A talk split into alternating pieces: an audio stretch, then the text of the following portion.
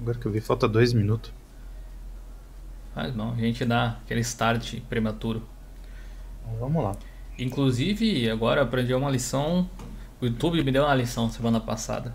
Tinha deixado. Eu tenho uma playlist do Spotify aí que eu rodo com as, as musiquinhas, né? Que tocam aí no fundo da, da live enquanto a gente conversa. Aí o pessoal já tá por aí chegando. Já, esse aqui é história de bastidor, tá, galera? Mas ó, tomei um flagzão aí porque no meio, aparentemente, no meio dessas músicas sem direitos autorais, tinha uma que tinha. E justamente tocou aquela. Hum. Aí de uma live de uma hora, se perde a monetização de toda a live por causa de tipo 10 segundos da música que pegou. Sacanagem é isso aí. Já aconteceu comigo de um vídeo antigo que tinha uma música que agora aquela música tem direitos, antes não tinha, né? Acontece de vez em quando, vou te dizer, viu? Mas a gente, boa, né? a gente não vai começar falando de problema, porque hoje é sexta-feira. Sexta-feira é dia do Joe Linux Friday Show e você é muito bem-vindo por aqui. Muito boa sexta-feira para todo mundo. Ah, feliz sexta-feira aí, Renato. Tudo bom com você? Tudo bem. Tranquilo no mamilo? Tranquilo. Fala aí, Ricardo, tudo certo? E aí, Gil, tudo certo? E aí, galerinha do chats, tudo trem? Tudo positivamente certo. Galera, é o seguinte, a gente no, no, início da nossa live aqui, a gente vai fazer alguns pequenos avisos, porque eu tenho uma informação bem legal para passar para vocês. Mas como sempre, é importante agradecer o pessoal que patrocina o show. Então, muito obrigado aos nossos patrocinadores, especialmente a galera que apoia a gente através do padrim.com.br barra do Clube dos Canais. Aqui do, do Clube dos Canais, aquele lance que você acessa conteúdo extra ali na aba da comunidade e tal. Fiquem sempre de olho lá, quem é membro do clube. Links na descrição se você quiser participar. Você também pode ajudar a gente através da Jill Store. Além de ajudar a gente e de ganhar uma camiseta ou uma caneca fantástica, aí você também vai ajudar algum projeto open source, já que a gente doa parte dos valores para algum lugar. No mês passado foi a DebConf. Nesse mês eu não tenho certeza, talvez seja a FleeSol, ou, ou, melhor, o Fizzly, não a FleeSol. Mas ainda não está decidido, pode ser algum projeto nacional também. Acesse o nosso fórum se você quer entrar para a nossa comunidade mais ativamente, ajudar outras pessoas, ser ajudado, tirar suas dúvidas plus.geolinux.com.br, beleza? E o aviso importante é o seguinte: eu não sei se vocês conhecem o nosso amigo Elias do canal Ararias Studio, também conhecido como Fozlox na internet afora, mas eu fiz uma pequena parceria com ele por causa disso. A gente vai ter um vídeo extra durante a semana. Geralmente no sábado a gente não tem vídeo, vocês sabem, né? A gente descansa aí no sábado, na verdade tem live lá na Twitch sempre, mas vídeo, vídeo não tem aqui no canal. Mas agora vai ter, a gente vai fazer algumas edições baseado no conteúdo das lives, então quem gosta de games especialmente vai ver alguns vídeos com montagens, umas coisas assim no sábado às 19 horas também. Nada muda para o restante, continuamos com a mesma programação, a diferença é que agora efetivamente todo dia vai ter um vídeo. Então, de segunda a segunda. Muito legal e vocês vão poder acompanhar então a partir de amanhã, beleza? Hoje a gente Boa. tem vários assuntos é, interessantes para discutir, alguns são um pouco polêmicos, alguns requerem um debate. E eu estou bem municiado aqui com os meus amigos. Hoje, os caras uh, se aprofundaram bastante nesses assuntos aí durante a semana. E eu acho que vale a pena a gente discutir esses assuntos. Especialmente, eu ia deixar o Fedora por último, mas eu acho que eu vou começar por ele, porque eu vi o Renato falando bastante sobre o Fedora 30 essa semana, você andou testando aí, Renato, conta um pouco das experiências antes da gente falar das novidades. Cara, é, tem mais tem mais novidade nessa versão do que, sei lá, dos últimos anos. É, não é só na versão Workstation padrão, né? Mas questão de pacotes, questão do, da, do que o projeto Fedora está investindo, as mudanças que está acontecendo no projeto Fedora, né? E, mas assim, uh, mais do que foi abordado aqui no, no post do, do Linux, é sobre as interfaces gráficas que chamam bastante atenção dos usuários, né? Sim. Agora tem a possibilidade de tu instalar as interfaces gráficas da, do Deepin, Deepin Desktop nice. ou DDE, uh, que não tem spin separada pronta, né? Para essa ainda, interface, ainda, mas tu pode né? instalar via. Pode, ainda. Pode isso. ser que saia.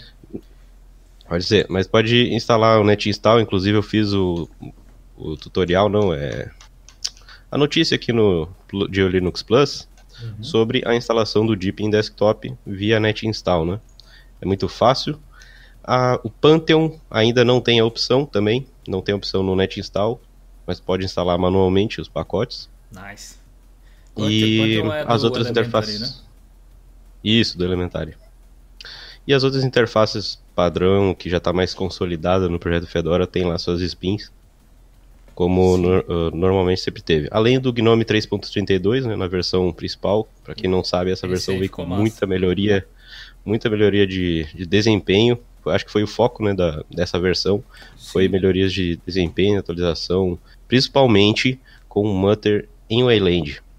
Para quem usa GNOME e nunca usou GNOME com Wayland, eu arrisco dizer que tu nunca usou o Gnome de fato, porque a experiência com Erland é e com drivers open source é outra.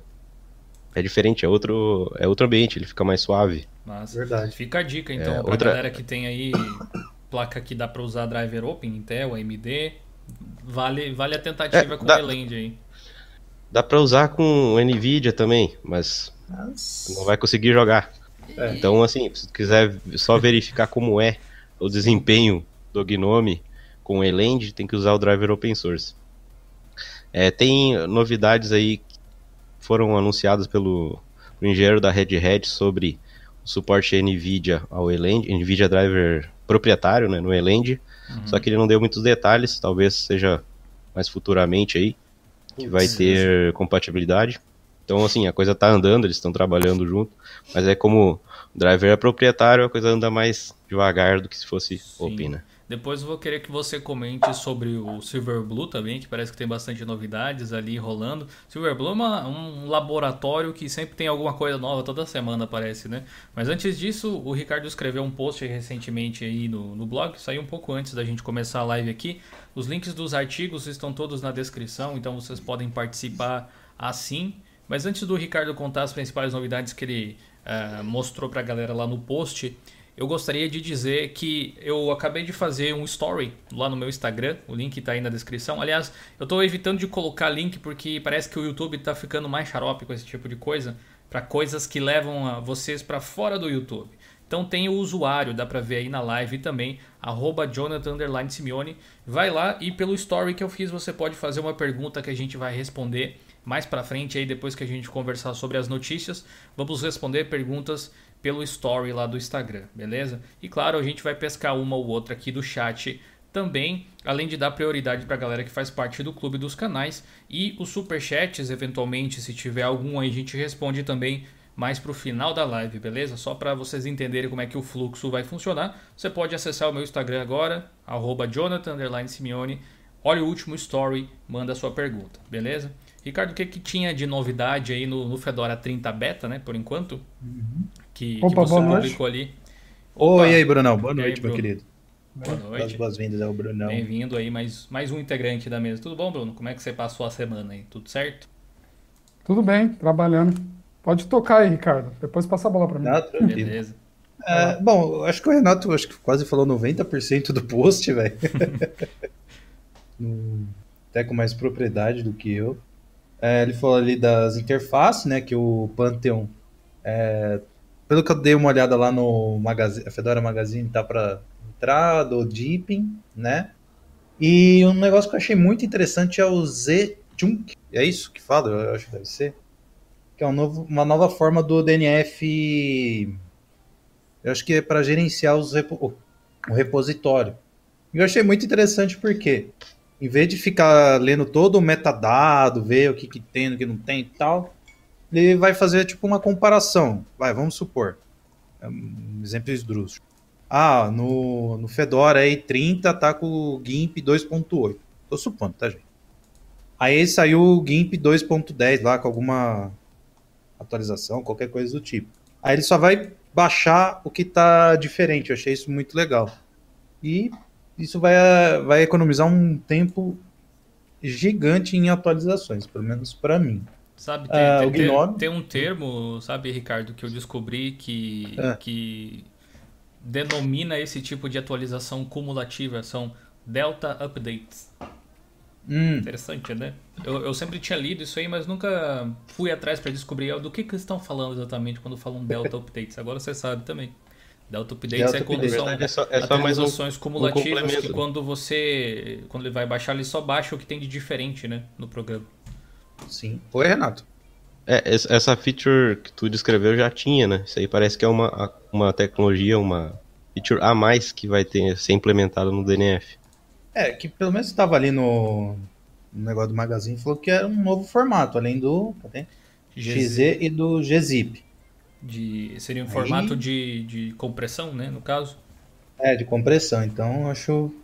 Isso esse tipo de, de feature, né, que você faz análise do que tem do antigo com o novo, é usado muito em backups, em servidores e tal, que, Uhum. que é o incremental, eu acho.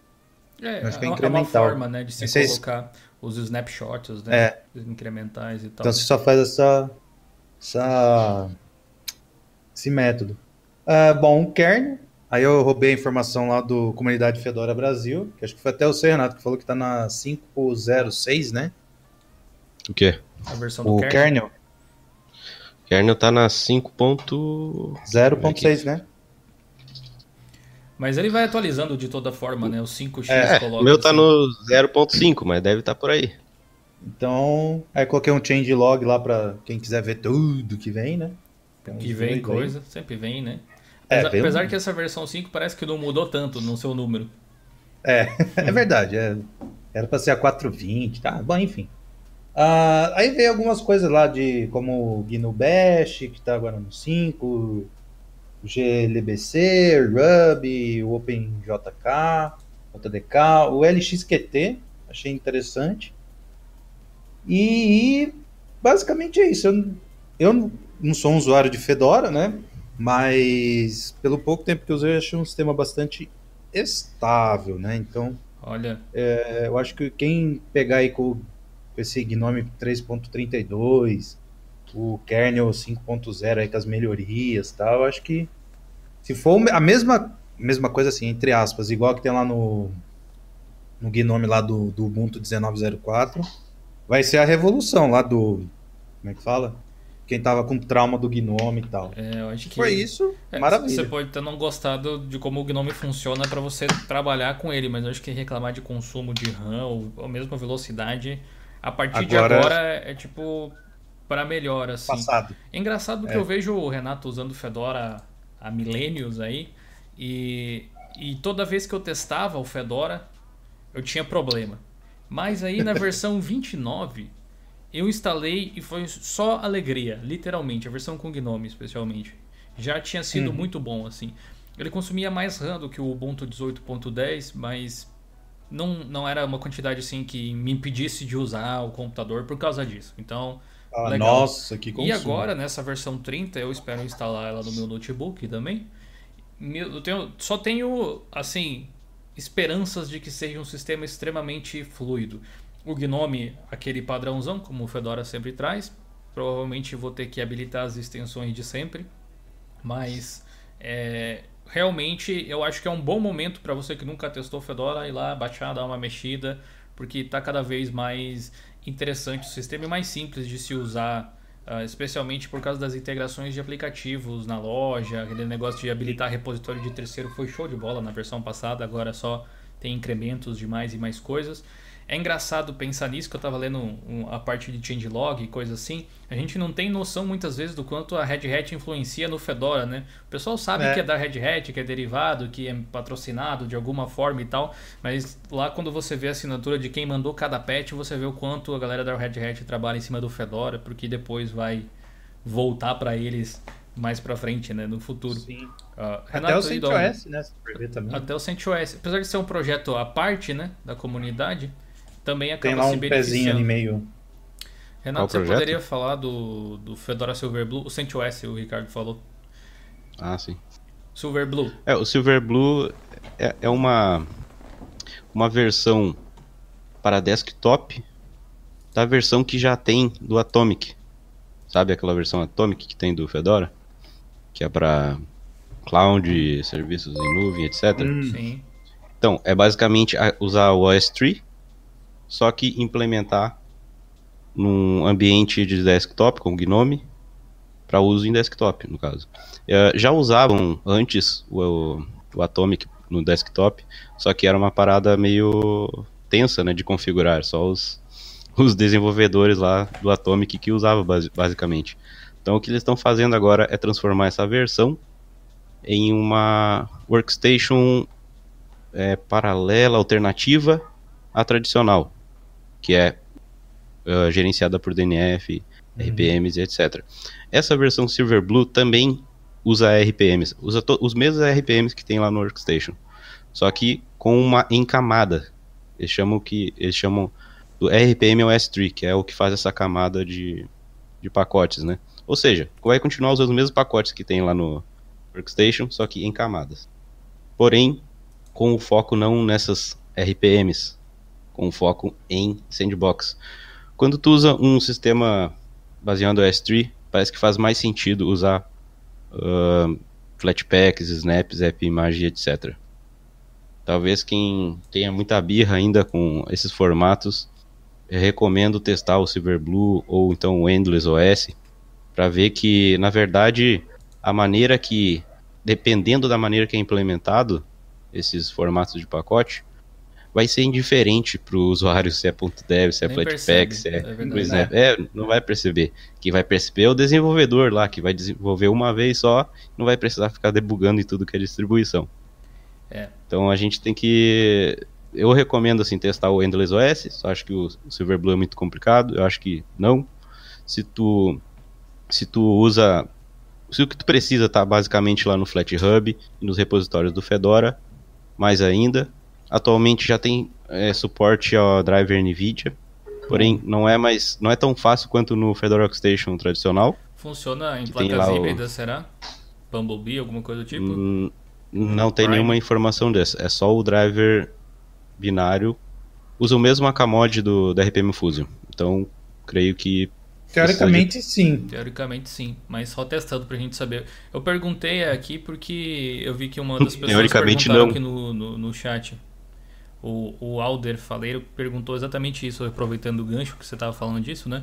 O Fedora tem suporte a placas híbridas sem ser o Bumblebee. Eu não estou falando do Silverblue necessariamente, ele falou do Fedora em geral. Como é que é a tua experiência em relação é. a isso? Você conhece? Sabe se funciona, se não funciona?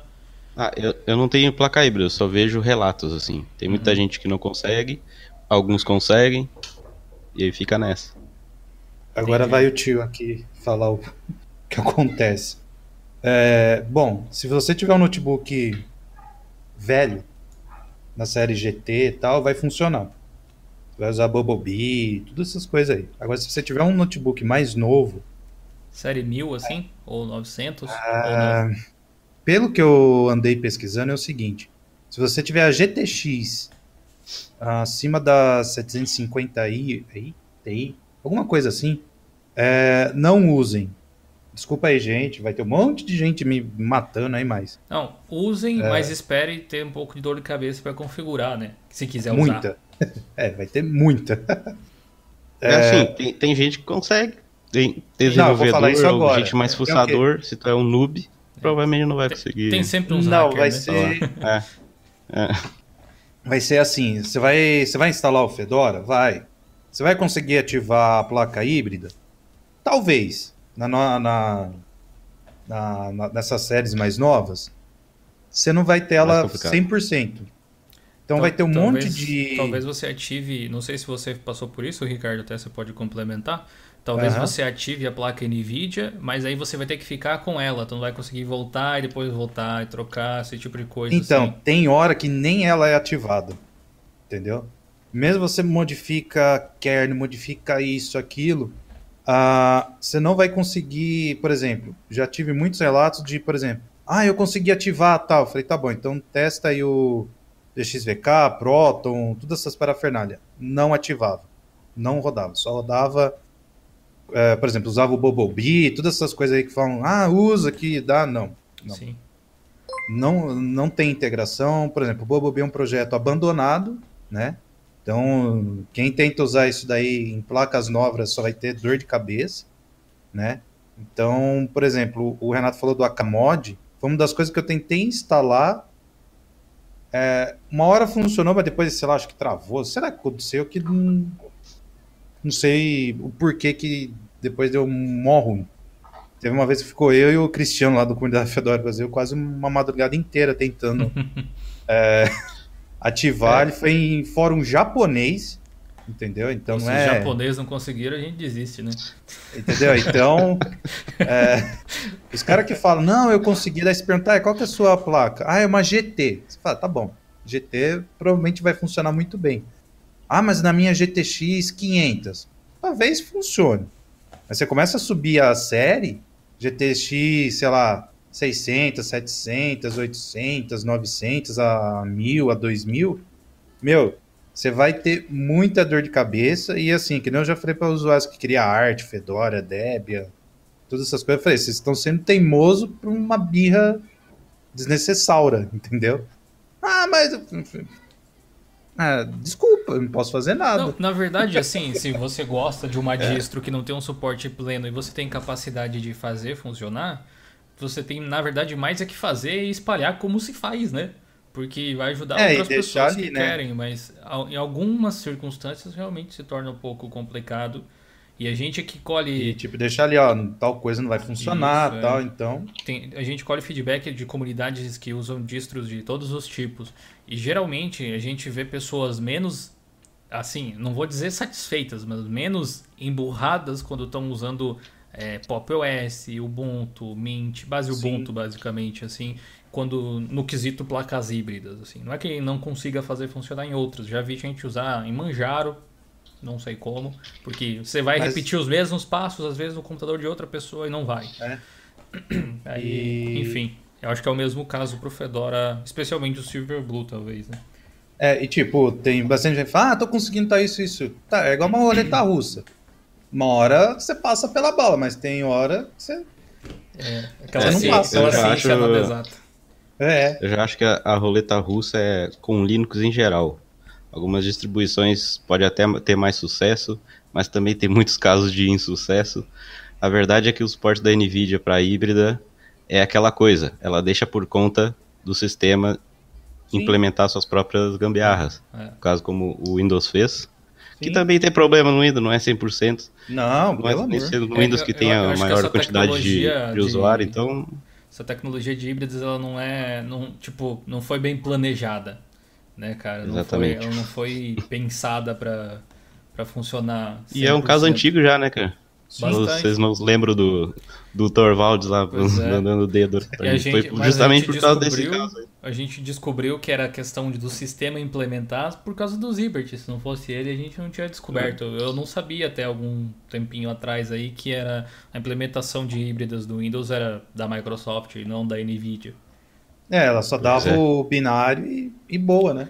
Por outro lado, a gente viu no Twitter, pegando o gancho de híbridas aqui, a gente vai mudar de assunto já já, mas eu quero dizer pro pessoal que mandou o superchat primeiro, muito obrigado. Como eu falei, eu vou ler todos os superchats no final da live, beleza? O George estava por aí também, o nosso amigo Linux Tips lá da Europa mandando euro. aqui dá para dizer ao Jefferson, obrigado pelos 3 euros aí, brother. Aproveite a Holanda, você tá por lá ainda?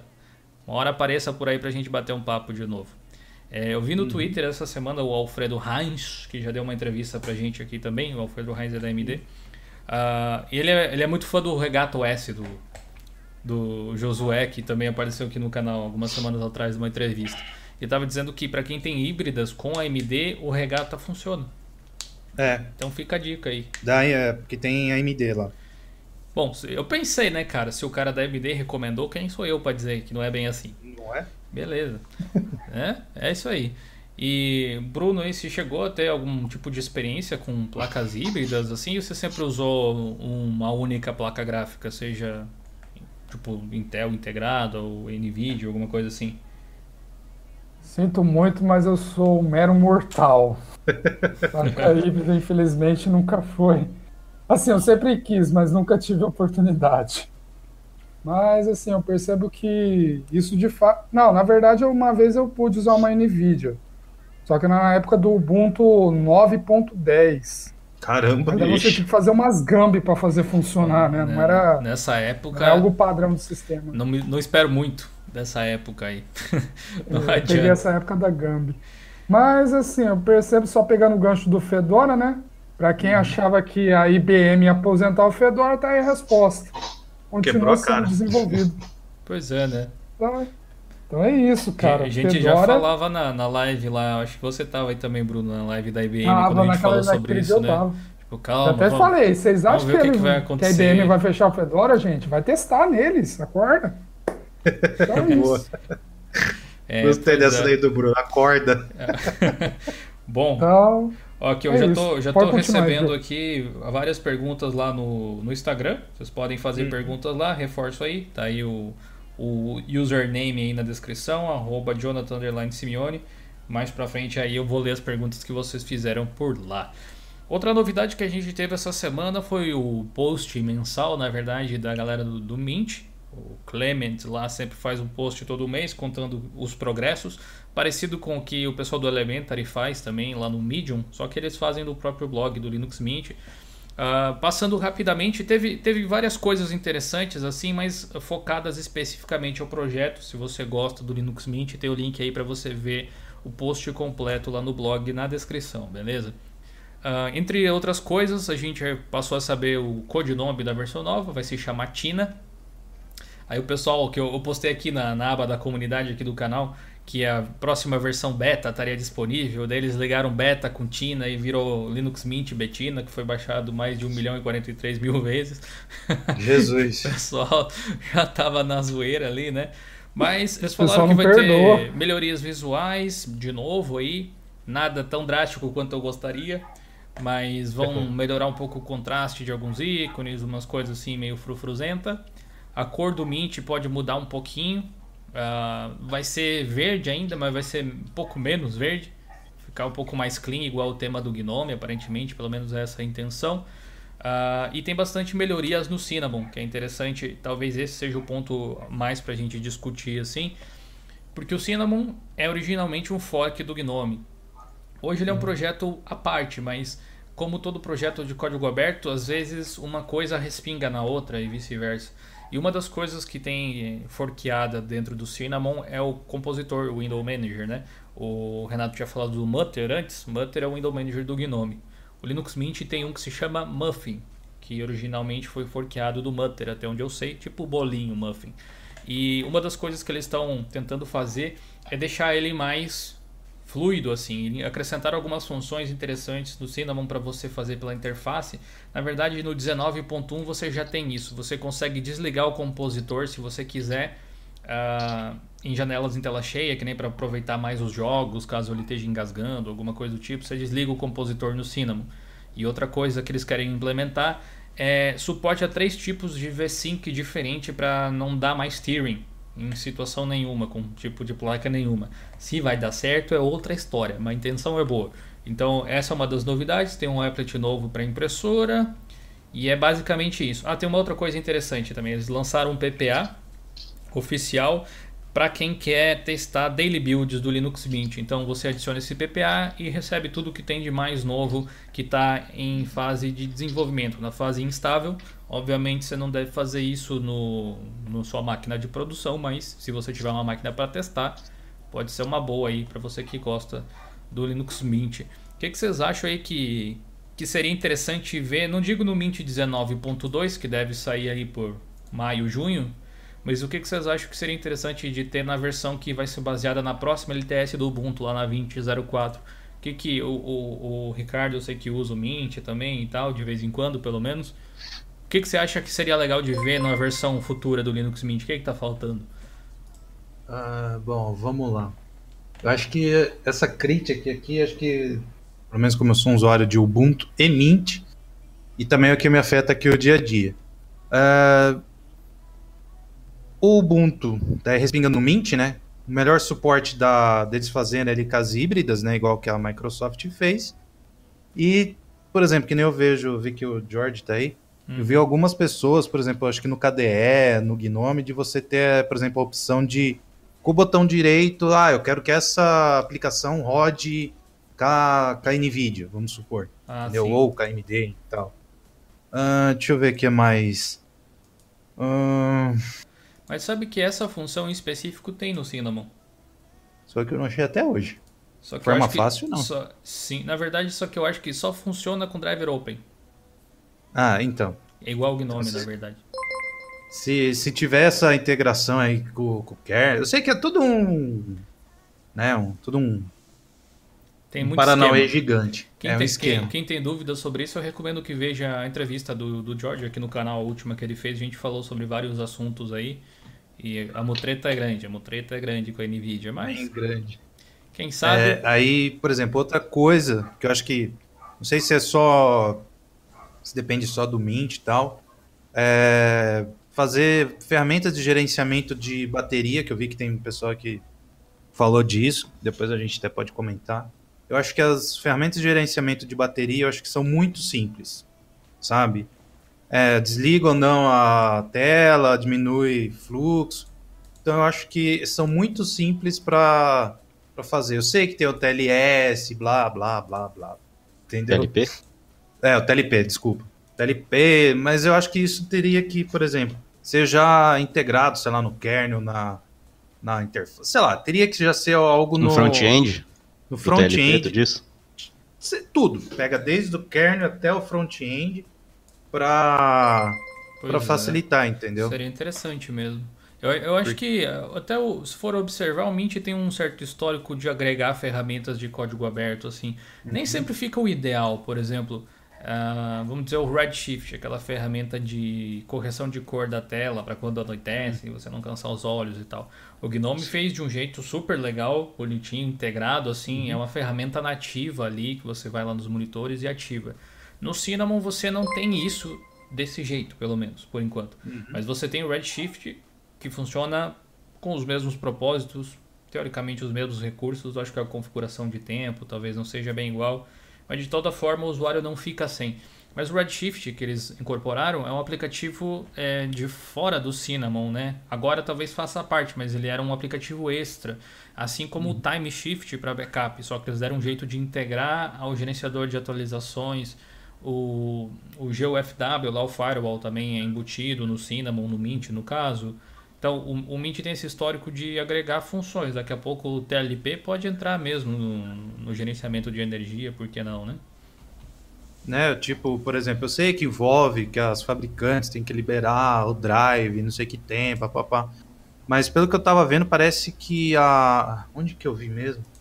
Que a distribuição de, fe... de firmwares, né, para dispositivos e tal, teve quase mais de um milhão, quase dois milhões de downloads e tal. Então eu creio que não, não esteja mais tão essa defasagem, né? Então é agora as distros, né? Tanto as distros mães, pais e afins começarem a se coçar e colocar essas implementações.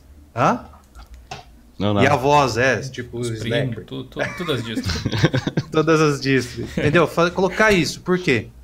Ah, tem gente que fala, pô, eu gosto do, do, do Linux, tá? Mas as minhas baterias no Windows durava, sei lá, um milhão de anos. No Linux dura um ano.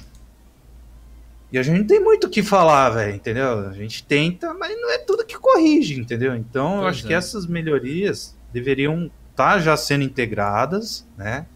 Pra ajudar na popularização do, do sistema. e É. tal, Nesse ponto é relativamente falho o projeto do Linux Mint, no sentido de que a- eles têm meio que uma visão específica de, de para que vai ser usado o sistema que é desktop, assim, PC convencional, não notebook necessariamente.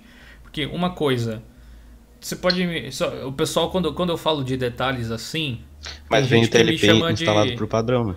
ah, não, acho Peraí, que não. cortou tudo. Quando, quando- Não, TLP quando- não. Quando eu falo de detalhes assim, às vezes o pessoal me chama de fresco, né? Mas É. são detalhes em detalhes que você faz um grande bem feito, né? Você vai é uma somatória de pequenas coisas. Mas, por exemplo, o Linux Mint não tem um modo avião, um botão que você liga Exato. o modo avião.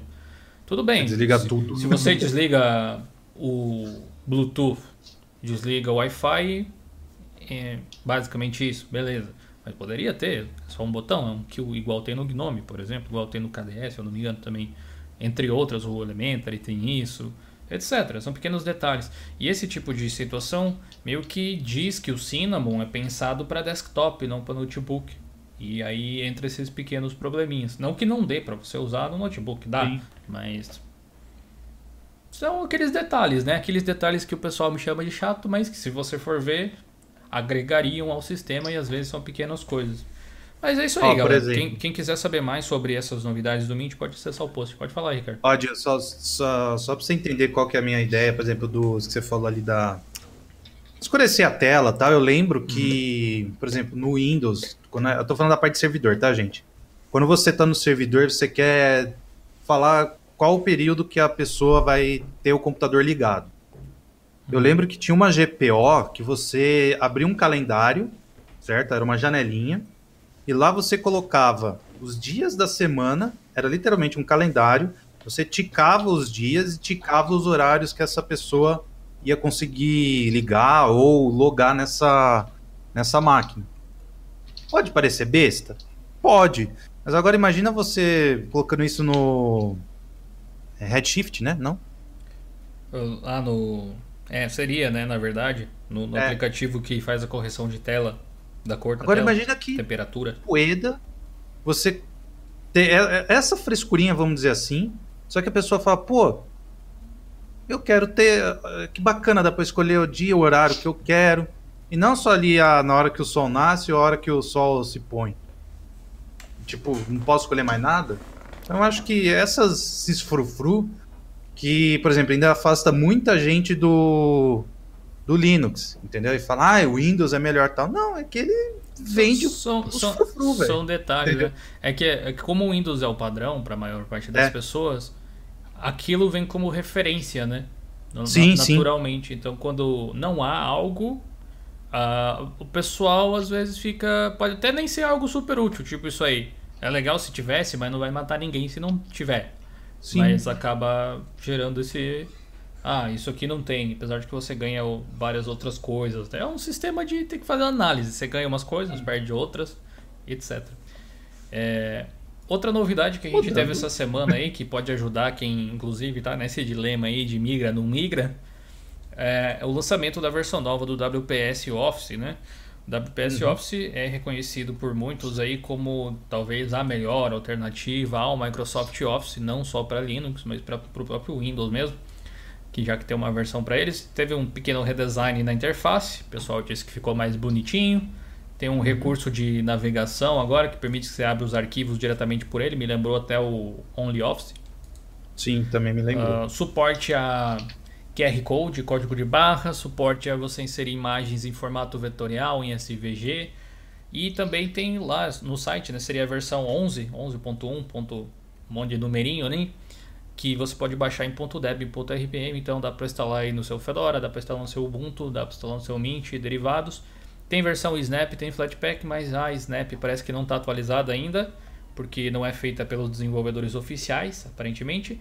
E a Flatpak também não é feita pelos desenvolvedores oficiais, mas por outro lado está atualizada. Você chegou a testar? É, o Flatpak, o Flatpak é desenvolvido pelos desenvolvedores oficiais, é empacotado pelos, desenvolve- pelos empacotadores do FlatHub. Beleza. Então, É, do FlatHub, não do- correção aí então. Isso. FPS. Legal. Alguém testou esse aí? Ou Ricardo, você chegou a baixar para dar uma olhada? Hum, Não. Precisa Baixei. baixar. Baixou? O Mudou um pouco o visual, tá bonitinho, tem um pouco, tá um pouquinho mais escuro, não tá tão claro assim a interface. Sobre features em si eu não sei, porque eu não uso muito.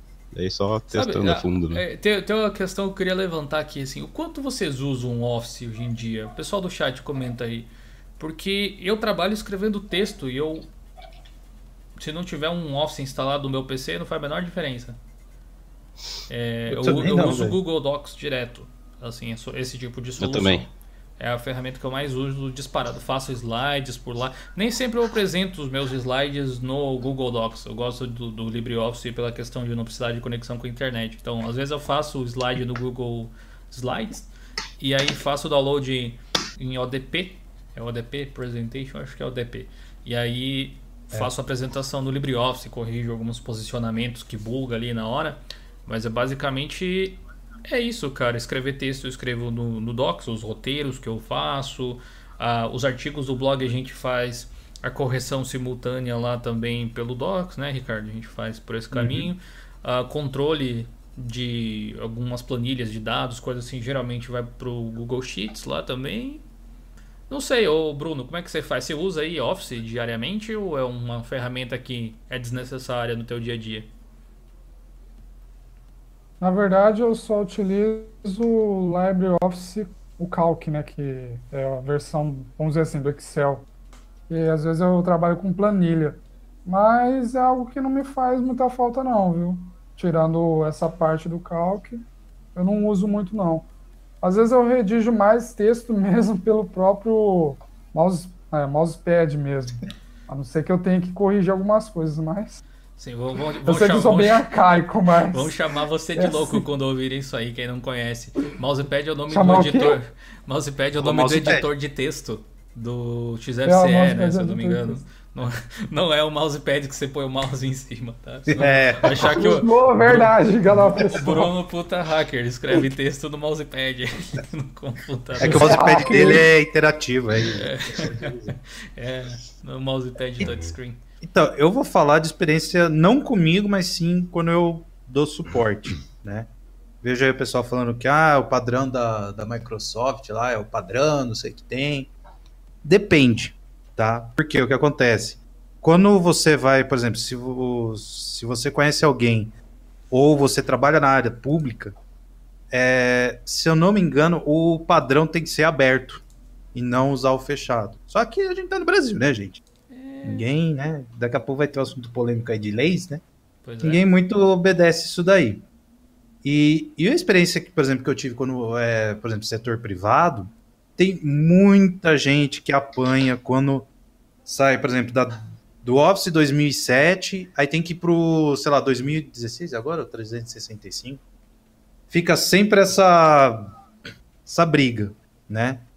A, por exemplo, eu tive, eu tenho prima, tenho amigos que são da área pública e quando, por exemplo, faz uma apresentação no, no Office, sei lá, 2003, 2007 e tenta usar no, no- nos mais recentes, ou, por exemplo, no LibreOffice, no FreeOffice, no WPS, dá problema. Por quê? É uma tecnologia antiga tentando ser usada na, em coisa nova. É igual jogar Super Nintendo na TV de plasma. Exato, exatamente, Dio. Então, o que, que eu, por exemplo, oriento o pessoal que está na área pública é o quê? Sempre salva no formato aberto. Acho que você fez um post, um vídeo, eu não lembro, Dio. Sim, acho que se bobear tem os dois até. É. Então, é, eu falei isso para minha prima, que é lá da área de química, que trabalha, vamos dizer assim, indiretamente para a área pública, né? Falei, ó, passa ali pro seu, pra sua coordenação, você sempre vai ter esse problema. Na hora que você for salvar no formato proprietário, né? Eu expliquei tudo para ela tal. Você vai ter esse perrengue. Se você salva no formato aberto, você não vai ter isso tal, né? Porque eu fiz a instalação de um de Linux para ela tal. E, e ela entendeu, porque quando ela, por exemplo, ela salvou no. Acho que foi no Office 2007, eu acho. Ah, já tá bem defasado, hein? Uhum. E foi tentar abrir, mesmo no, no Word. No Word não, acho que era. PowerPoint novo, ou no, nos apresentação aí da, do código aberto, é, teve problema, entendeu? Então eu, eu sempre recomendo, ó, quer, quer não ter problema? Salva no formato aberto. É Aí no setor privado é um pouco mais chato você querer mudar o pensamento, porque Tem que convencer o líder antes, né?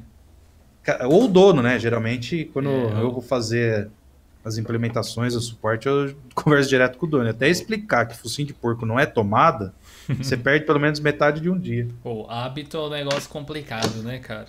Difícil. Sim. Difícil. E até você explicar, ó, aqui na hora de salvar tem como você mudar tal, cara. É um inferno na Terra, velho. É, eu, eu uso geralmente softwares assim, eu falei antes um pouco da minha rotina, né? Mas quando eu tenho que usar o LibreOffice, ou melhor, quando eu tenho que usar um Office offline, costumo geralmente usar o LibreOffice. Eu gosto dele, é, não tem nada que eu precise fazer que eu não tenha conseguido fazer no LibreOffice. Não estou dizendo que vai ser igual para todo mundo. De repente tem algo que você precisa fazer que não tem como fazer no LibreOffice. Não sei exatamente o que você precisa fazer. Mas o que eu precisei fazer até hoje sempre deu certo. Especialmente porque eu costumava usar ele em palestras ou coisas do tipo. Então, para isso, sempre eu tirei de letra com ele. Tranquilo? Bom, confira aí na descrição também o link para o post sobre o WPS para você saber mais links de download, esse tipo de coisa. Quero agradecer aí as mais de 250 pessoas assistindo a gente ao vivo agora. Se você ainda não deu o seu like aí, por favor, clica no gostei. Estamos com 170 likes mais ou menos aí. Quem sabe a gente passa de 200, hein? Não deu like ainda? Clica no botãozinho é, que like não custa dislike nada. tá maior do que quem tá assistindo. Ô, gente, vamos lá, pelo menos os likes aí, pô. A gente sabe quem é os haters, mas pelo menos vamos. vamos aí, Outra tio. novidade que a gente teve essa semana, e que inclusive saiu também no Medium, né, lá do Elementary OS, eu tinha falado antes, foi justamente que eles resolveram adotar Flatpak, olha só. Entre a briga de snaps e Flatpaks aí, quem será que está levando a melhor? Parece que cada um está solucionando o mesmo problema, mas em públicos diferentes. Enquanto o Snap é. parece que está sendo abraçado por empresas de terceiros, de código fechado em alguns casos, como o Spotify, ah, como o Skype, o etc., coisas da Microsoft. Apesar que o, o code que saiu essa semana em atualização via Snap é open, né? Etc. Uhum. Se você for olhar lá, tem bastante softwares de pessoas de fora do mundo open source oferecendo serviços para open source através do Snap. Mas dentro das comunidades, especialmente o pessoal que já fazia softwares de código aberto, Flatpak parece estar sendo mais aceito, talvez por alguns motivos que o pessoal do Elementary OS tenha comentado, inclusive nesse post que eles fizeram. O link está aí na descrição para você saber mais. Qual seria esse motivo? O Flatpak ele é descentralizado. Ao contrário do Snap, que pertence a Canonical e existe a Snap Store, o Snapcraft lá, onde uhum. todos os desenvolvedores que querem empacotar algo por Snap têm que colocar naquela loja, o Flatpak, apesar de ter o Flat Hub, onde as pessoas podem publicar os aplicativos, ele não faz com que seja obrigatório que você tenha que obedecer aquele repositório. Você pode ter o Flatpak e ter o seu próprio repositório Flatpak. Inclusive, isso me lembra que há uns dois anos atrás, talvez, eu tenha visto uma palestra do George exatamente na Latinoé dele ensinando a galera a fazer o seu próprio repositório Flatpak, fazer um, um, um próprio Flatpak lá de exemplo, que foi bem bacana. E o Elementary OS tem algo que eu gosto bastante, que é a ideia da central de aplicativos pague o que quiser. Essa loja de aplicativos permite que desenvolvedores que fazem software de código aberto. Ah, eu tenho um player, eu quero uh, colocar na loja de aplicativo de alguém. Além de ter guidelines bonitinhas para deixar o visual integrado ao Elementary OS, ao Pentium, né, que é a interface, uhum. esses desenvolvedores também podem receber valores pelos seus aplicativos. Eles são incentivados, né? Uh, uh, os usuários são incentivados a pagar algum valor, nem que seja simbólico, tipo um dólar ou qualquer coisa assim, pelo aplicativo que estão baixando. E as pessoas podem pagar mais por eles ou doar, seja a palavra que você quiser, uhum. nesse sentido. Esses aplicativos, pelo que eu sei, o Elementary tem uma, uma espécie de dashboard que faz uma linkagem com o GitHub. Então você pode fazer facilmente a transposição de um aplicativo que você tem do GitHub para a loja de aplicativos do Elementary OS, com a diferença que eles são curados, né? A equipe do Elementary observa a qualidade do aplicativo, se ele funciona adequadamente, se não quebra o sistema. Então todos esses aplicativos na loja do Elementary tendem a deixar as coisas funcionando certinho, não, não vão desestabilizar o sistema, esse tipo de coisa. E eles precisavam ir para algum lado, né? E escolheram o Flatpak porque uh, eles iam poder distribuir esses aplicativos curados nesse formato, em um repositório próprio. Eles falaram, inclusive, no, no, no, no post deles no Medium que ter suporte a Flatpak nativamente no Elementary não significa ter suporte ao FlatHub nativamente. Apesar uhum. de que, muito provavelmente, você vai poder adicionar esse suporte. Uma vez que tinha suporte a Flatpak, hoje mesmo você pode fazer isso. Você instala o Flatpak e o FlatHub. A diferença é que agora já vai vir pronto. Entre outras coisas, eles falaram que o, o Flatpak iria resolver alguns problemas que eles tinham, que nem a questão de uh, ter sandbox, de você poder ter aqueles aplicativos, aquelas atualizações Delta que eu tinha falado antes, seria possível fazer isso no futuro, que é algo que eles gostariam que tivesse. O, o próprio fator de ser baseado em tecnologias GNOME, como GTK e coisas do tipo, era de interesse deles, porque o Elementary OS, apesar de ser de não ser um fork do GNOME, segundo os desenvolvedores, inclusive, ele usa tecnologias como GTK para os temas e coisas assim. Então era legal não, não quebrar esse tipo de coisa. E eles explicam por que não escolheram o Snap e por, e por que não escolheram o App Image também. Vale a pena vocês darem uma olhada aí. Eu não sei se vocês gostariam de comentar alguma coisa em relação a isso. Como é que vocês veem o Flatpak sendo adotado pela galera aí da comunidade? Pode começar aí que eu tô vendo aqui a galera do chat. Renato, você que usa bastante Flatpak, né, uhum. meu? É, eu vi um pessoal falando assim, ah, agora a gente vai poder. Será que vai ter todos os aplicativos do FlatHub na loja do Elementary? Não, não, não é bem assim. Os caras do Elementary eles são bem cri-cri, principalmente na questão do design, né? Tem que seguir todas as os requisitos lá de design para entrar lá na loja deles. Então é bem provável que seja o contrário. Talvez não tenha nenhum aplicativo não. que tu vê no FlatHub lá no. É, na verdade eles. eles por essa questão é meio aí. que o caminho contrário. Eles deixaram meio claro assim: nada do FlatHub vai estar tá na loja.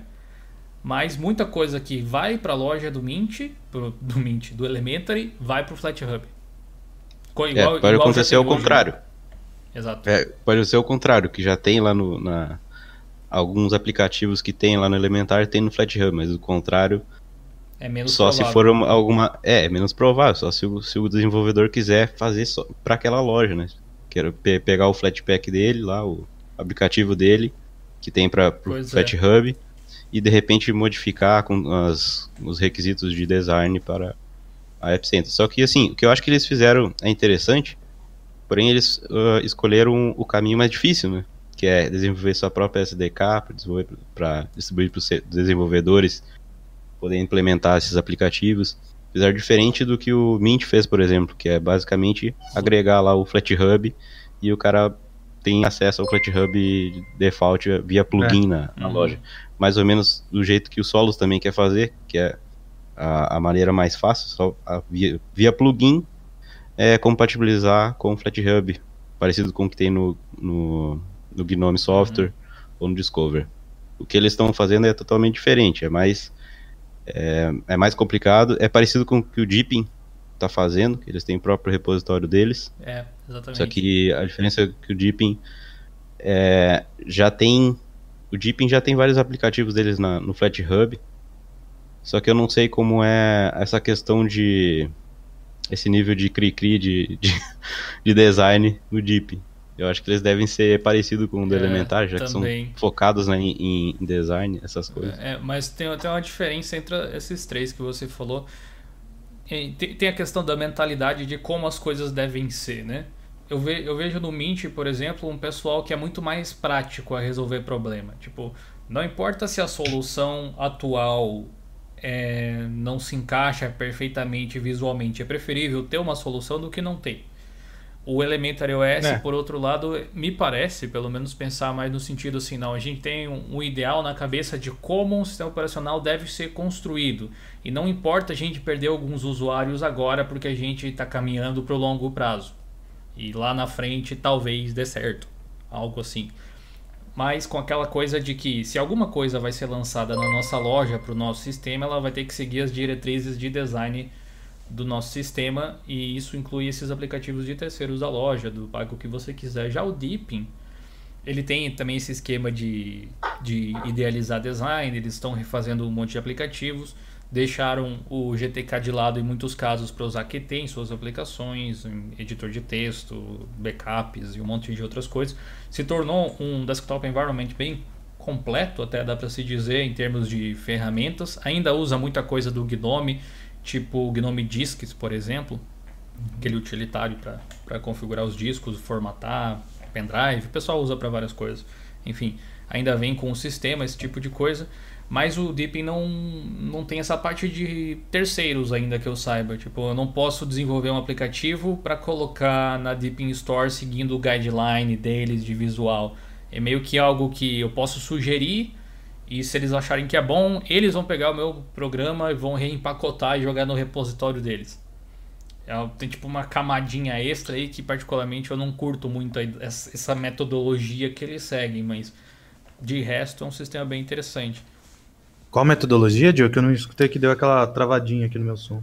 Seria a metodologia de que ao invés de. Vamos pegar um exemplo, o Google Chrome. Ao ah. invés de simplesmente pegar o Chrome da Google e colocar no sistema com o repositório do Chrome para que ele seja atualizado instantaneamente quando a Google atualizar, igual ah. acontece virtualmente em todas as distros, eles preferem pegar a atualização, reempacotar e jogar ah, tá. no sistema para ter certeza de que ele não vai quebrar. Pelo menos essa é a Entendi. desculpa na entrevista lá que a gente fez com o nosso amigo do Deepin lá, ele tinha falado algo nesse sentido. E para mim não é a melhor forma de fazer necessariamente tudo, né? Tem que haver uma certa flexibilidade nesse tipo de coisa. Mas é aquele, aquele modus operandi. Pensamos que a melhor forma de fazer um sistema é assim. Assim como você tem outros projetos como o Endless que foca em Flatpak. Abdica de ter de, de poder disponibilizar alguns softwares que ainda não estão nesse formato por conta de um ideal de como o sistema deve ser. É interessante o mundo do software livre porque você pode navegar por todas essas alternativas livremente e de forma gratuita, né? Dá pra você testar e ver qual que você curte mais. Mas tá aí, o Elementary OS é mais um que emendou O George pro falou Flatpak. que fazer um SDK e montar uma App Store com Flatpak é muito mais simples, principalmente agora com, com que existe o Flat Manager. Eu tô vendo, né? O desenvolvedor falando que é Uhum. simples, já os caras lá do Elementary falaram que é novas, novos desafios, né? Então, tu vê o nível da... É, vai ver que o George tá mais acostumado a lidar com isso do que eles, né? Mas eles devem pegar o jeito rapidinho. Se até, É, eu, eu se sobre- até eu meio que entendi lá a palestra do George, o pessoal do Elementary consegue também. Isso, lógico. Só que É, era, sobrevivi era, era tecnologias diferentes, né? Na época que eu vi. Provavelmente mudou muito. Também. É, o que eu, é, o que eu acho do essa adoção muito boa, porque querendo ou não tenta trazer um tipo de, de padronização, né, de para distro, né, falando, ó, a gente vai começar a dar atenção para esse tipo de, de formato, e tal. Eu entendo lá os motivos deles de não querer passar pelas mãos da da Mas Canonical. padroniza... padronização já tinha, era ponto .deb. É, mais ou menos, né? Que antes tinha o Tarball, tinha ponto .deb, ponto .rpm, ponto .isso, ponto aquilo. Não, lá no Elementary, né? Ah, tá. Lá é só ponto .deb, já tinha um padrão. E padrão mesmo assim tinha coisa que funcionava e tinha coisa que não É. funcionava, né? O ponto dev Coisa que eu- deles tinha a questão de que uma que não tinha nenhum instalador. Você tinha que instalar o É. instalador. Tipo, Até o Deb é mais fácil de instalar ponto .deb do que o Elementary. Ponto, Ah. já criei a, a polêmica. É, eu não sei- Ah, eu tá não- explicado. eu ó, não o Jorge se o falou que Deb- tá ajudando a galera do Elementary com a migração. Ah, legal. então, então tá certo. Ah, ah, Tá o, explicado. o Debian eu não lembro se ele vem com o GDeb por padrão ou não. Mas Quem? o, o Debian. O Não- Debian? Não sei se ele Acho que com o vem. GDeb. Eu acho. Porque o Elementary não, não vem, não vinha, vinha, mas não vem mais, eu acho, né? Ele, você tem o Ed na loja de aplicativos, que é um instalador de Deb, bonitinho, É. bem legal, por sinal, mas que você tem que instalar para poder instalar os Deb. E a, e a loja em si não, não manuseia esse tipo de pacote também, igual a Gnome É. Software faz, por exemplo.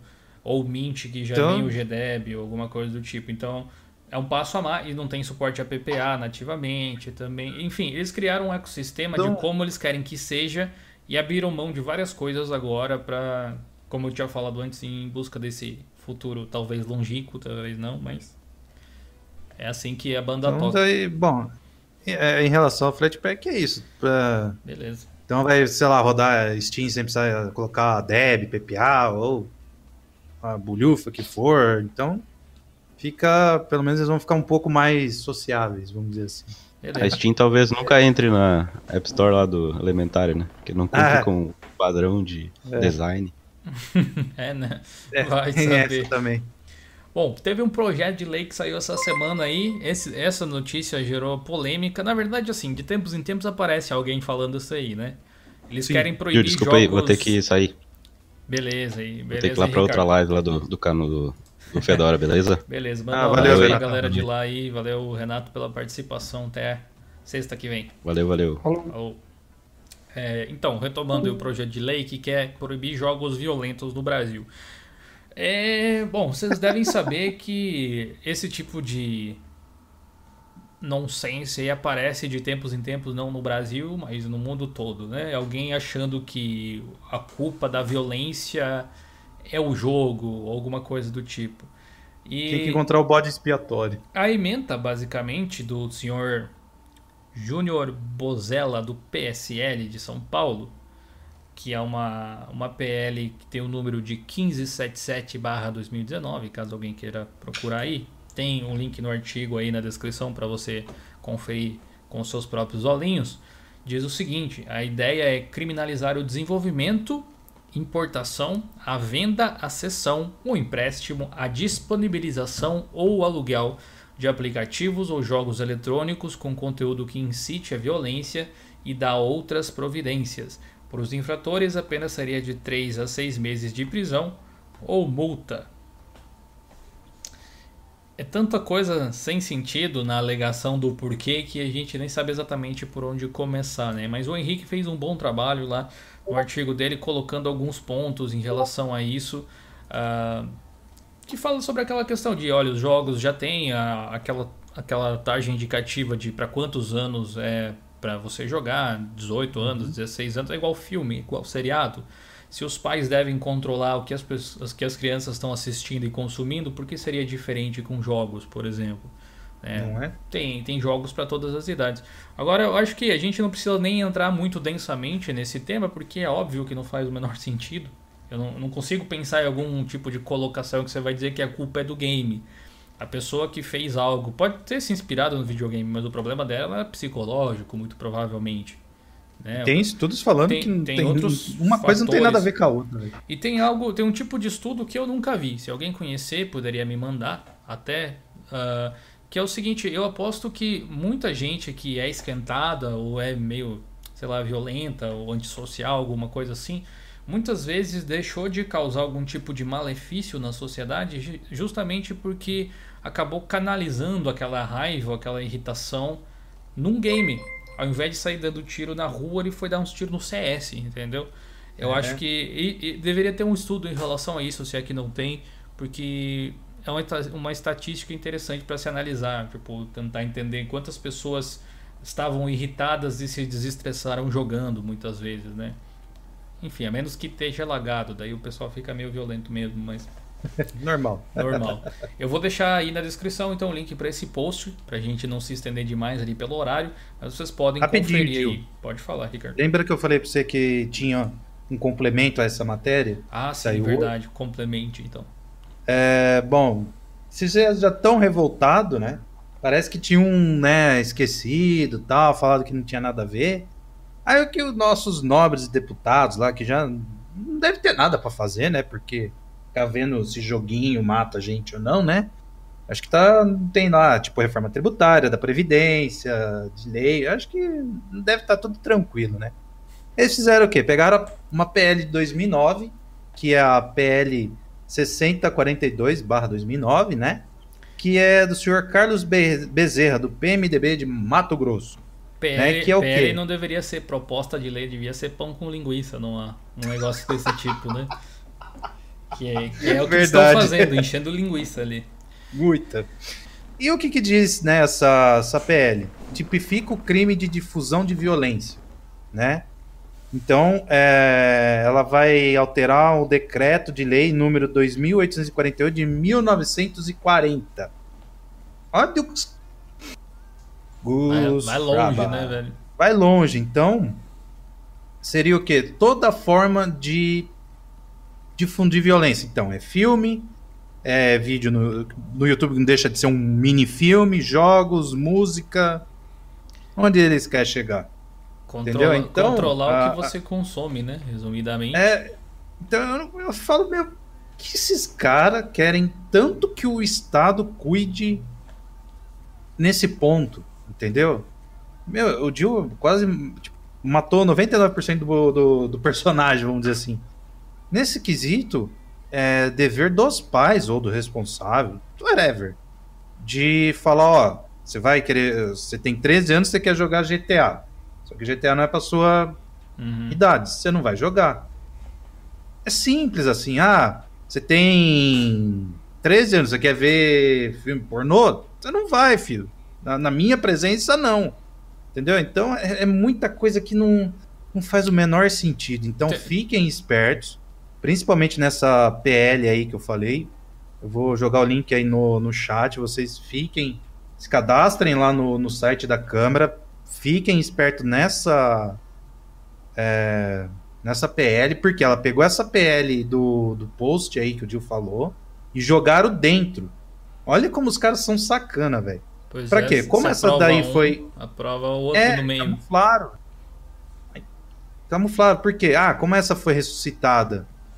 Então vamos colocar lá dentro que os caras nem vão ver. Então fiquem atentos nessa PL, a 6042 2009 da Câmara dos Deputados. Se cadastrem lá no site, começa a acompanhar, porque isso daí pode dar ruim para muita gente, velho.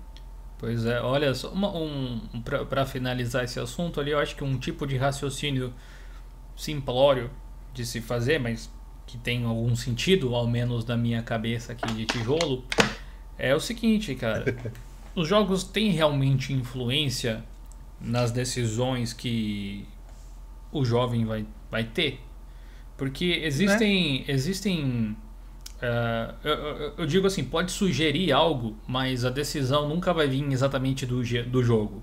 Às vezes a pessoa pode acreditar em alguma coisa ali e tal, mas, de novo, esse problema está em outro lugar e não no jogo. O jogo foi só um uhum. meio, se não fosse o jogo, seria outra coisa.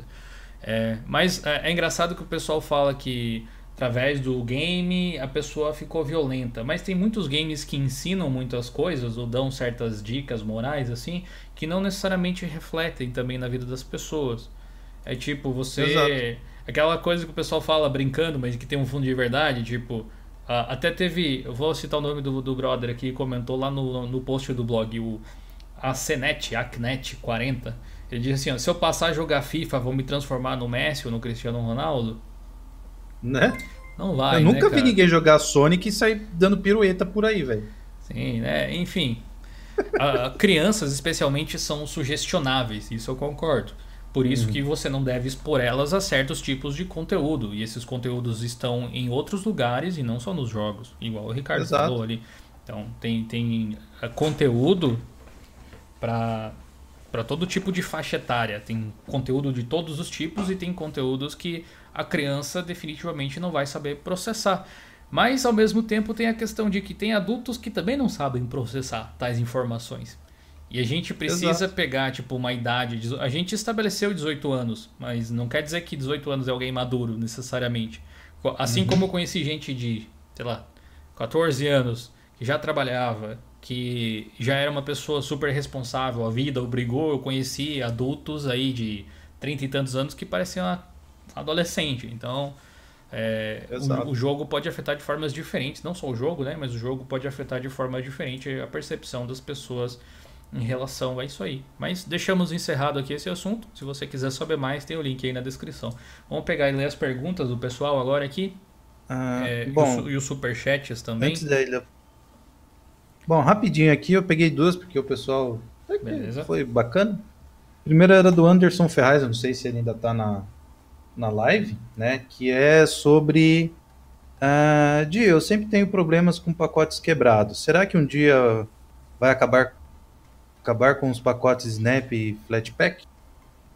Se eu bem entendi, se essa, essa quebradeira vai, vai acabar com, uma, uma grande questão é tentar analisar e descobrir por que que está quebrando, tá quebrando. tanto o pacote, porque naturalmente não se quebra. Talvez você esteja adicionando muito repositório diferente, alguma coisa do tipo, assim, ou instalando softwares de repositórios da comunidade que não necessariamente são curados pela distro, algo do tipo. Mas é. snaps, flatpaks, app images, um dos problemas que eles contornam é justamente esse tipo de coisa, né? Uma vez que todo todas as bibliotecas, etc. Tá tudo concentrado em um único pacote. Exatamente essa é uma das funções, né? É. E a outra é do Dudu Mendonça.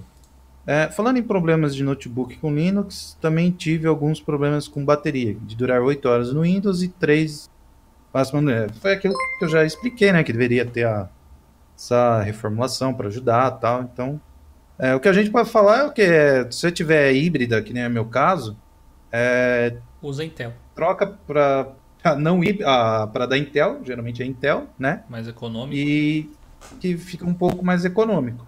Mas por hora. É, vai, é ter, vai, ter, aquelas dicas padrão, assim, reduz o brilho é. da tela, evita rodar muitas coisas ao mesmo tempo. Isso. Uh, usa tipo aquele CPU freco e baixa o clock do processador. Uhum. essas coisas assim pode ajudar. É, essas coisas básicas por hora. Quantas uhum. distros não fizerem toda a reformulação, vai ficar na, nas genéricas mesmo. Pois é, eu vou Agora ler aqui o, o superchats e comunidades e tudo mais. O George, que está aí com a gente desde o início. Obrigado, George, pela companhia mais uma vez. mandou 5 reais, disse aí, fala Dil e convidados, café da noite, tô aqui para qualquer coisa, dúvidas e sugestões. Valeu, mano, você é o, você é o herói da comunidade aí. É. Continue fazendo esse trabalho magnífico, mano. O, o Jefferson já tinha comentado lá, obrigado aí Linux Tips pela presença. O Rony TI mandou 2 euros também, mais um de fora aí, muito obrigado, talvez seja de Portugal, não sei. Mas muito obrigado pela participação. Ele não escreveu nada, mas é nóis. O T. Júlio Souza mandou dois reais, mandou um salve aí. Um salve para você, Júlio. Obrigado pela companhia e pelo suporte. O Gedi, tá nosso salvado. grande amigo aí de, de lives na Twitch, de, de YouTube, de padrinho. O cara tá metido em tudo que é coisa. É, ele mandou cinco reais e disse assim: só porque tô me sentindo generoso hoje, beleza? Valeu, Gedi. Ah, o Túlio mandou mais um outro superchat de um real. Obrigado aí pelo reforço. O Glauber Schwab se tornou membro do canal. Seja muito bem-vindo à família aí. Glauber, espero que você goste de fazer parte do clube do Diolinux. O Léo Lima mandou um superchat de dois reais e disse o seguinte: as distros descobriram o valor do design? Olha, é um tema de vídeo praticamente. Obrigado pela contribuição aí, Léo. Tamo junto, brother. Respondendo a sua pergunta, não todas, definitivamente. Uh, design não é só alguma coisa assim subjetiva. Design está exatamente no, no cerne de como você vai utilizar um sistema operacional, de como ele é pensado para ser prático. Não tem a ver só com beleza, ao contrário de que muita gente pensa. Nessa semana eu fiz uma review do MX Linux e eu vi que teve alguns Verdade. comentários dizendo, não, a maior parte concordou com as observações que eu fiz. Eu mesmo disse, até, até me surpreendi que algumas pessoas pegaram um caminho que eu não pensei que elas pegariam, porque eu não falei mal do sistema. Na verdade, sinceramente, eu achei ele interessante. Eu só disse que ele não tinha nenhum recurso, tirando aquelas ferramentas que eu apontei, que poderiam ser encontradas e instaladas em outros sistemas, inclusive, na maior parte das vezes, que tornava ele um sistema único. Não disse que ele era é. ruim, só disse que ele não era único. Mas uma das coisas que eu fiz um comentário lá é que a UX experience do sistema, que é a experiência de uso da interface, foi extremamente mal pensada, porque ela não segue nenhuma lógica conhecida pelas pessoas que já usaram um computador na vida. Vira a barra de um jeito meio esquisito, coloca arbitrariamente os ícones em alguma posição, tipo, não foi pensado, não, vamos colocar esse ícone aqui porque aqui ele vai funcionar bem. Porque conforme você abre e clica nos ícones, ele esconde os demais, etc. E até eu mostrei no vídeo lá, não é à toa que o principal tópico do fórum, o primeiro é como muda a barra.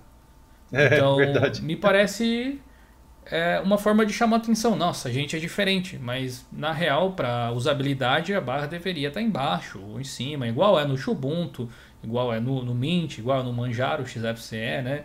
A maior parte das Ou ser uma parecida um... com a do Unity, né? Do Unity, não do. Ou ter uma funcionalidade diferente, né? Tem o, é, o Radix lá do nosso amigo Raudipias, não sei se ele tá por aí hoje. Ele fez um esquema diferente, também jogou a barra, botou uma dock embaixo e tal, meio Mac style assim e tal, mas não faz sentido a forma com que a barra tá lá. E isso é uma falha de design. Porque eu vejo muitas vezes dentro da comunidade Linux, isso acontece, volta e meia, acontece de que existem muitas pessoas que são programadores excelentes e encontram formas de solucionar problemas, mas a forma de solucionar esse problema faz sentido na cabeça do desenvolvedor, mas não faz sentido na cabeça de quem não é desenvolvedor. Existe esse gapzinho aí e as distros muitas vezes não tem um time focado em design. Às vezes o cara que é o super técnico ele faz o design também porque se ele não fizer não tem mais ninguém que faça. Então acontece mais do que a gente gostaria e algumas distros, por outro lado, são pessoas que trabalhavam com essa parte de design ou eram apaixonadas e aprenderam a fazer o sistema. É o caso do Elementary, por exemplo. São pessoas que focaram em interface desde o início. O Elementary é o contrário, ele tem uma interface primorosa e problemas técnicos. e algumas distros não têm problemas técnicos e problemas no design. Enfim, eu, eu vou fazer um vídeo a respeito disso mais ou menos disso, na verdade, no futuro aí, comentando sobre os, me os melhores elementos em cada distribuição. Desculpa, que eu tô vendo o negócio aqui. Sim, pode falar. Ah, o, o, Linux, né, vamos dizer assim, ficou meio que agora famosinho agora, gente, por causa do nosso amigo Torvalds. Olha o que ele falou do Facebook, Twitter e Instagram. São uma doença. Aê, vamos lá de novo. Vamos começar a responder um monte de gente. Ah, não. É, ah, Torvaldo, você sempre colocando a gente. Não do jeito que a gente queria, pô. Linus fazendo polêmica. É que a idade vai chegando, você vai se dando o direito de reclamar das coisas que você nunca concordou, provavelmente. Mas beleza, ó. Agora as perguntas da galera do Telegram, tele, Telegram não, do Instagram. Do Instagram, você pode ainda perguntar lá, tá? Fica ligado que sempre agora, antes de começar o Friday Show, eu vou lançar um story lá. Me siga, Roma Jonathan Underline Simeone. Estamos chegando lá. O objetivo é chegar a 10 mil seguidores para poder mandar link nos stories para vocês. Então, se você não me segue, segue lá ainda. É, deixa eu ver aqui. O nosso amigo Rogen Cardin, Rogen Cardin perguntou o seguinte: O que você acha do Fedora 30? Já testou o beta? Não testei o beta ainda, a gente falou um pouco do Fedora no início da live aí. Ah, pelo que eu vi, os meus amigos utilizando, comentando, eu mesmo não testei ele ainda, mas aparentemente é a melhor versão do Fedora até então. Cara. Então tem tudo para dar bom. O Glamer, Será que é por causa do Gnome? Muito provavelmente, cara. E também é. tem alguns fatores atrativos interessantes, tipo a própria DDE, né? Você testar no é. Fedora. Uma coisa fora do Deepin, fora do Manjaro. Interessante que se espalhe. Eu gostaria de ter um Ubuntu DDE também. Vai ter um vídeo em breve no canal a respeito de Mint e Ubuntu com a interface do Deepin. Foi um desastre. Só aguarde. O Glamer pediu se vai ter vídeo sobre o Fedora 30 Beta. Provavelmente não, Glamer, mas talvez da versão final sim. Da do beta, acredito que não, até porque a versão final deve estar chegando logo logo. Ó, a galera Pelo que eu vi, é bastante do 5 que vai chegar. Aí, ó, a galera falando bastante do Fedora, o Lissandro de. Souza comentou o seguinte: Fedora com DDE poderá fazer mais sucesso que o próprio Deepin? Olha, o Fedora já é mais popular do que o Deepin, então tem tudo para dar Sim. bom, cara. Ó, polêmica, hein? Se isso virar mesmo, eu acho que o Deepin tá em maus lençóis, velho. Sei lá. É, mas uma coisa que eu vejo, não sei como é que vai ser no Fedora, vou ter que testar isso aí para poder dizer com certeza. Mas uma coisa que eu vejo acontecer bastante é que distros tipo o Manjaro, por exemplo, que pegaram tem uma versão comunitária com a interface do Deepin, tem vídeo sobre essa versão aqui no canal. Uhum. Eles bugaram a beleza do sistema, que é um dos pontos mais chamativos do Deepin. E o Deepin hoje em dia tem alguns recursos assim que fazem dele definitivamente um sistema especial. Tem vários contras, mas tem muita coisa a favor. Tipo, uh, ele tem um gerenciador de drivers que quando você instala, quando você reinicia o computador, ele faz o teste para ver se está funcionando certo. Se não está funcionando, ele reinicia de novo e reverte para o driver anterior. É uma coisa excelente. Ele tem aquele lance de escala de interface para telas com alta definição Uh, que agora o Gnome está implementando meio que em teste, alguma coisa assim, hum, que é fracionado, que é. né? Que você não aumenta de 1 para 2, você aumenta de 1 para 1,5, 1,25 ou de 10 em 10, não sei bem. Mas o, o Deepin já tem isso em sua interface. Ele também tem uma coisa legal na interface do Deepin, que é aquele negócio de você projetar a sua tela via Wi-Fi também, que é uma coisa que em outra distro, em outro ambiente gráfico eu desconheço a existência, tipo um Miracast embutido, sabe, um negócio assim. Bacana, entre, entre bacana. outras coisas, né? Então o Deepin ele é especial não só pela sua interface, tem várias coisas ali no entorno, a Deepin Store mesmo, porque não vai ter Deepin Store no Fedora, né? Quer dizer, o aplicativo talvez esteja lá, mas o repositório não, então não sei como é que ia funcionar. O Samuquinha comentou o seguinte: antivírus pago vale a pena hoje em dia? Eu não pago nenhum, nem no Android, nem no, no Linux, tem, apesar de ter alguns. No Windows eu uso o da Microsoft. Ah, bom, vamos lá agora, polêmica aqui. bom, eu recomendaria. Agora vai ter um monte de gente ali começando a me xingar. Kaspersky, Kasper, sei lá, lá do russo, que eu acho que é um dos melhores que tem aí. E deixa eu ver se eu acho algum outro aí que poderia ser versão paga, paga, paga. E eu, eu não lembro se a Exet, Exet Node, sei lá, olha ah. como eu sou velho, hein, gente. Exet. Aqui é o Node 32, Node 32, 32 é, por causa da arquitetura, mim... será? 32 bits, 64? Não tem. sei. Enfim, o, no, o Node. o Node, eu recomendaria esses dois. A Vast, a VG. Tudo aí abaixo da. Não? Ah, e tem o Norton também. Só que o Norton você tem que ter um PC PQP, né? É, eu- Pra- eu, eu, assim, os, os antivírus. Não, é- não dá pra dizer os antivírus que eu confio, não. Mas os que eu tive boas experiências, assim, a princípio, quando eu usava o Windows, ah, o Avast e o Kaspersky, realmente. Foram os É, dois. os outros, tipo, eu testei na versão é, free, depois consegui algumas coisinhas lá na versão paga, mas eu não vi tanta diferença. Então seria Norton, o Kaspersky e o Exet Node. né? então, não- o da Microsoft, ele é de lua. Tem hora que ele funciona bem, tem hora que ele não funciona, então... Boa, é.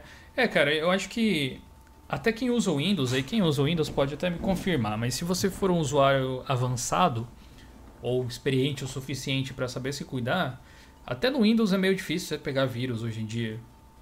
Tem que, É, tem que você saber se o- pegar vírus, vírus mesmo. Você pode pegar umas É. tubar, umas coisas sem querer, umas coisas do tipo, assim, chata, sabe? Mas. ah, É, mas você faz ali o Sabendo- junto com isso, o sabendo onde você é hora. navega, tendo o Windows Defender ativo. Eu, eu É. pelo menos, sofrer de vírus, mesmo usando o Windows de vez em quando, faz muito tempo que eu não sofro, pra falar a verdade.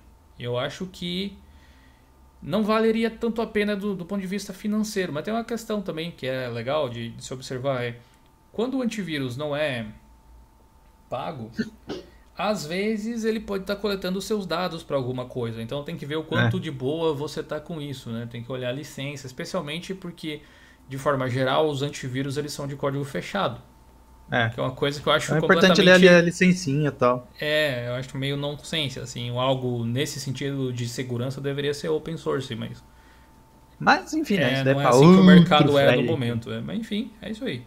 O Otávio Henrique mandou a seguinte mensagem lá no Instagram. Será que dá pra rodar League of Legends pelo Proton da Steam? Não dá. Eu te digo por quê. Uma que não tá na Steam. É. Dificulta um pouquinho. Daria pra usar o Proton via Lutris. Sim. Mas Mas outro ponto é que o, o LoL ele roda em DX9, então não precisa É. do, do Proton necessariamente. E existe um script através do Lutris para você instalar ele que funciona.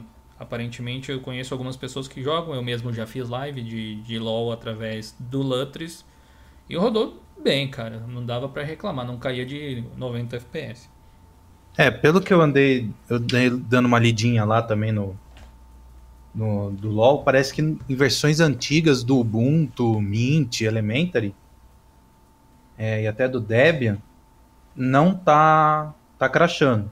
Só no do Art que tá e afins está funcionando. Então no- o Esdras, pelo menos é que ele está envolvido também nesse Uhum. projeto, é, ainda não descobriram o porquê disso. Estão lá Tentando aí. mapeando, tá? Mas É, sempre tem então- o Dotinha dos irmãos que é nativo, né? Vai, É. co- Coloque-se um desafio a mais. Ah, falando nele, olha quem aparece aí. É, pois é. Olha, é, é uma coisa bem. Claro, tipo, cada um tem sua preferência nos games, sem dúvida, e quem sou eu pra dizer pra você parar de jogar. Mas se- dependendo do nível de importância que você dá pro jogo, é interessante de apoiar empresas que apoiam a plataforma que você quer, né? Você pode fazer como a gente, a gente já tentou falar com a Riot diversas vezes e as respostas nunca são assim super São otimistas. totalmente pra genéricas. É, são meio zoadas, pra falar a verdade, eu não tenho outra palavra pra dizer. Então, chega uma hora que você meio que cansa, né? Mas a gente não desiste fala. porque eu sei que muita gente gosta de jogar. Eu, quando joguei, me diverti, não tenho nada contra o LoL, mas de fato ele tem esses problemas. Ele tem problemas técnicos até no Windows, na verdade. O pessoal que joga há mais tempo, dá pra ver pelos vídeos no YouTube.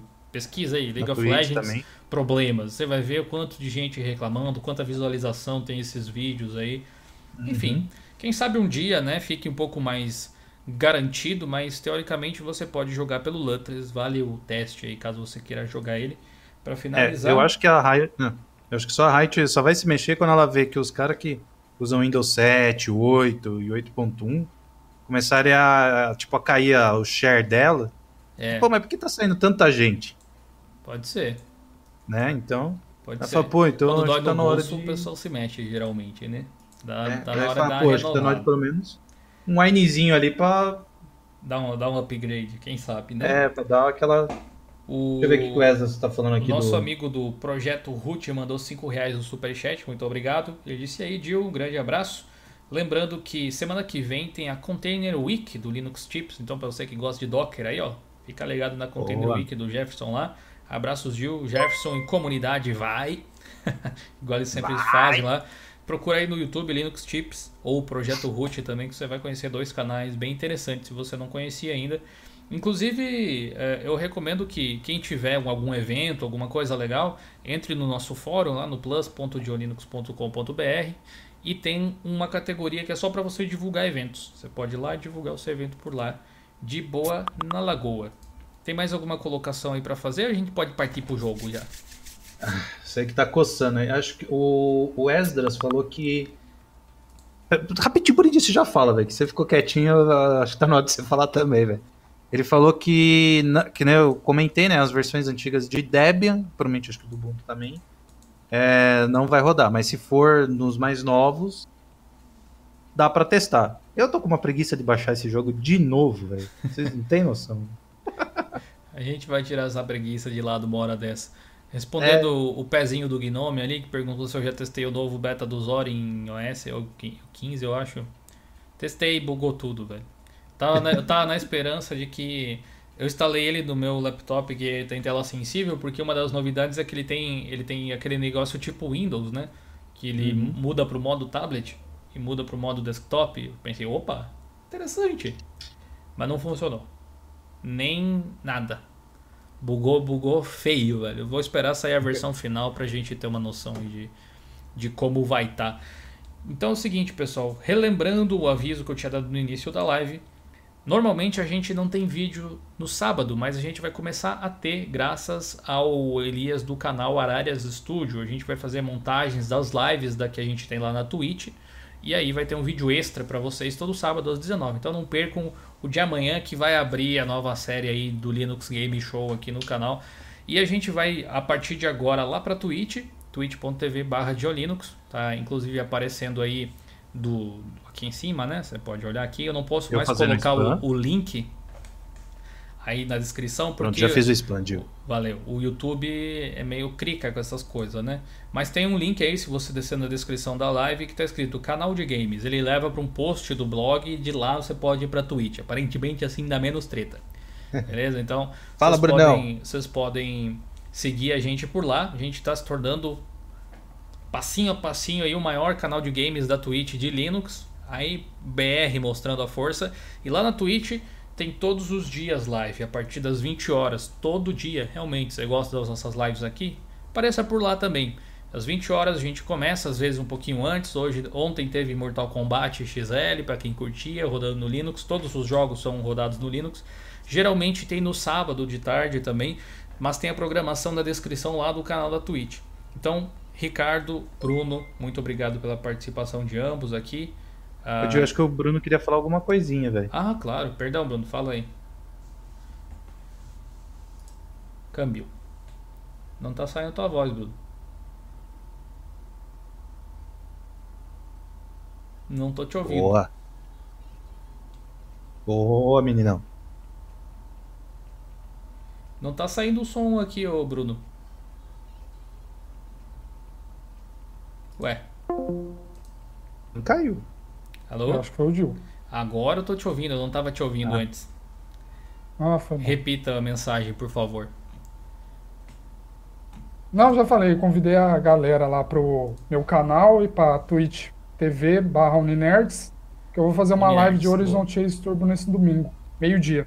Opa, então dá pra almoçar assistindo o, Sim. o Brunão jogando aí, beleza. Uninerds, pessoal, é só procurar lá na Twitch e aqui no YouTube também. Então, Uhum. vamos lá pra Twitch, pessoal, vamos jogar aquele Overwatch do irmão, Ricardo? Lógico, né? É nóis, então vamos jogar Overwatch Aqui do já tinha hora que eu tava nem olhando mais o chat. Brincadeira, chat. Eu amo você. Valeu aí, povo, obrigado aí pra quem fica e bora lá pra quem vai. Até a próxima sexta, no próximo Friday Show ou até daqui a pouco lá na Twitch. Você pode ir seguindo, tem um intervalinho que a gente tem aqui só pra tomar uma água e já já a gente começa lá. Valeu, galera. Falou.